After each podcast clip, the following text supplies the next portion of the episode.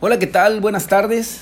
Mi nombre es Álvaro Vasconcelos y estoy muy contento de estar aquí otra vez para compartir con ustedes este nuevo capítulo de podcast que lleva por nombre La importancia de la motivación.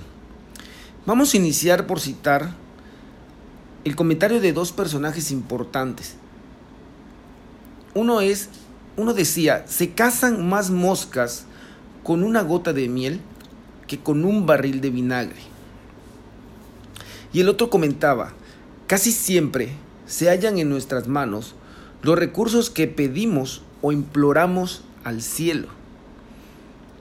Un buen gerente debe de estar plenamente identificado con el alcance y con las repercusiones que la motivación genera cuando ésta se utiliza y sobre todo cuando el líder actúa motivado.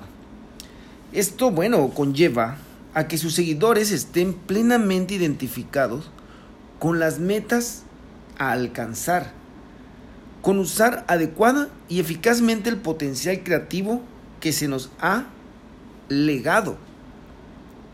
En esta oportunidad les platicaré la importancia de saber manejar adecuadamente los conceptos básicos y fundamentales que la motivación nos confiere.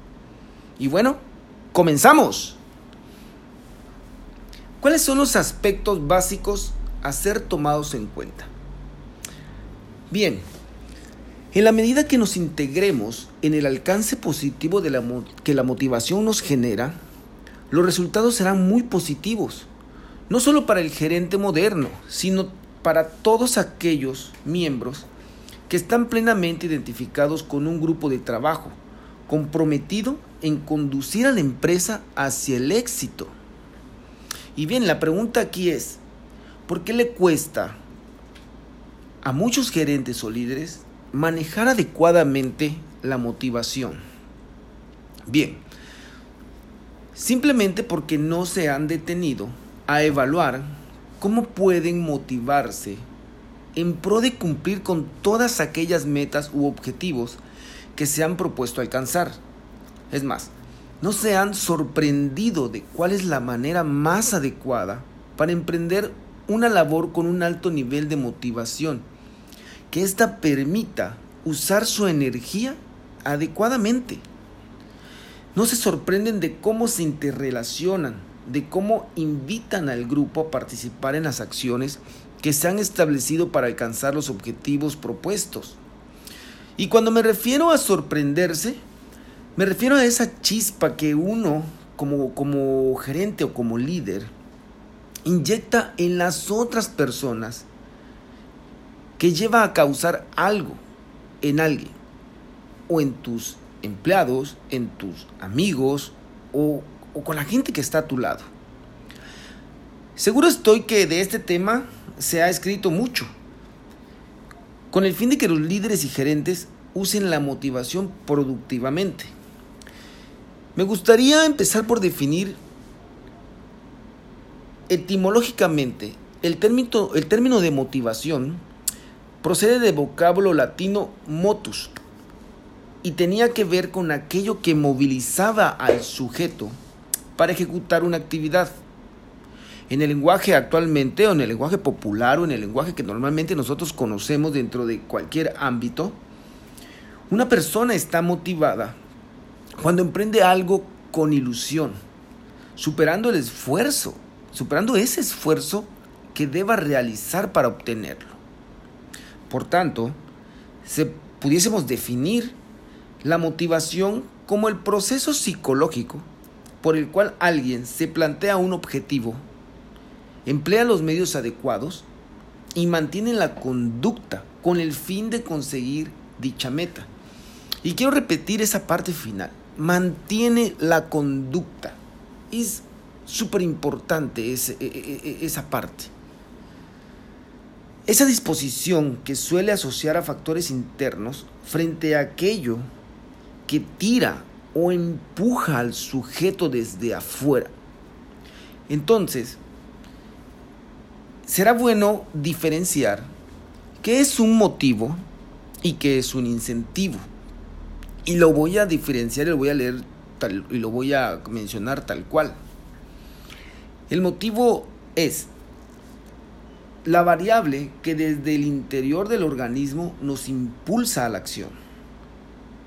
Y el incentivo es un factor externo que provoca la realización de un comportamiento. Ambos conceptos presuponen planteamientos diferentes en la explicación de la motivación. Ahora bien, se pueden destacar dos enfoques importantes en base a esto. Vamos a mencionar los dos. El primero es el modelo de satisfacción de necesidades, el cual se basa en los elementos internos como motores de la acción, los instintos, e, esos instintos que la persona tiene, los impulsos, eso que, que te impulsa a hacer algo, o la necesidad de cada persona. Las necesidades de las personas también nos motivan o nos impulsan a hacer algo. Y el segundo es el modelo del incentivo. Este se centra en las variables externas, los incentivos o recompensas que las personas esperan por una acción, por aquella acción realizada. En el análisis, en el análisis de la importancia de estos dos puntos, es importante no descuidar que la motivación del personal se constituye en un medio importante para apuntalar el desarrollo personal de los trabajadores y por ende mejorar la productividad de la empresa. No nos debe sorprender que es muy común oír decir en las organizaciones, hay que motivar a nuestro personal para que trabajen más y produzcan mejor. Todos los administradores enfrentan un reto enorme, motivar a los trabajadores para que produzcan los resultados deseados con eficiencia, con eficacia, con calidad e innovación, así como con satisfacción y compromiso. Sí, sí, sí, sí, pero ¿qué es lo que tenemos que hacer para lograrlo? ¿Qué es lo que como personas, qué es lo que como líderes debemos de hacer? Ese es el compromiso, esa es la tarea eficaz que debe desempeñar un buen líder, un buen gerente, un buen administrador, un buen dueño de un negocio. Definitivamente, para mantener tal grado de compromiso y esfuerzo, las organizaciones tienen que valorar adecuadamente la cooperación de sus miembros. Claro, y desde luego, estableciendo mecanismos que permitan disponer de una fuerza de trabajo suficientemente motivada para un desempeño eficiente y eficaz, que conduzca al logro de los objetivos y las metas de la organización, y al mismo tiempo se logre satisfacer las expectativas y aspiraciones de sus integrantes, satisfacer las expectativas y aspiraciones de todos los integrantes. Tales premisas conducen automáticamente a enfocar inevitablemente el tema de la motivación como uno de los elementos importantes para generar, para mantener, modificar o cambiar las actitudes y comportamientos en la dirección deseada. Entonces luego, la motivación está constituida por todos los factores capaces de provocar, mantener y dirigir la conducta hacia un objetivo. La motivación es considerada entonces como el impulso que conduce a una persona a elegir y realizar una acción que entre aquellas alternativas que se presentan en una determinada situación.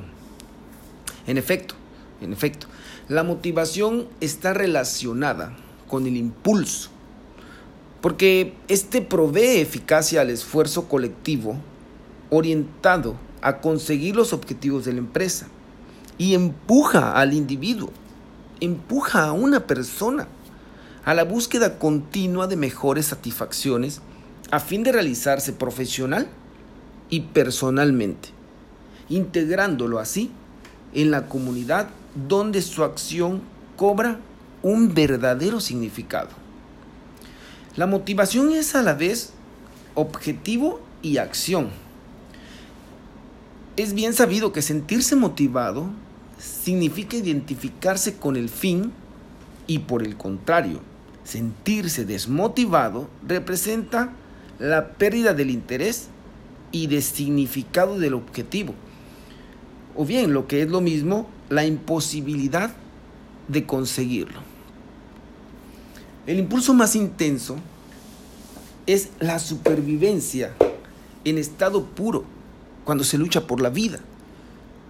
Definitivamente, cuando estamos luchando por la vida nos motivamos o nos impulsamos por la supervivencia, seguido por las motivaciones que derivan de la satisfacción de las necesidades primarias y secundarias. El hambre, la sed, el abrigo, el sexo, la seguridad, la protección. La motivación es resultado de la interacción del individuo con la situación que en ese momento esté viviendo. De manera que al analizar el concepto de motivación, se tiene que tener en cuenta que su nivel varía, tanto, en, tanto entre individuos como dentro de los mismos individuos en momentos diferentes. La motivación es un factor que debe interesar a todo administrador. Sin ella, estamos de acuerdo que sería imposible tratar de alcanzar el funcionamiento correcto de su organización y por ende el cumplimiento de los objetivos. Los sistemas teóricos que existen son intentos de entender el porqué del comportamiento humano. No se deberá tomar la teoría sin antes hacer una revisión exhaustiva de la investigación que se haya realizado y sobre todo su aplicación dentro de las organizaciones de trabajo. El administrador deberá estar consciente de la necesidad de establecer sistemas de acuerdo a la realidad de su empresa u organización. Y al hacer esto, al cumplir con esto, deberá tomar en cuenta que la motivación es un factor determinante en el establecimiento de dichos sistemas. Así como todas las ciudades o países poseen ciertas características sociales y culturales, también toda empresa posee su propia personalidad.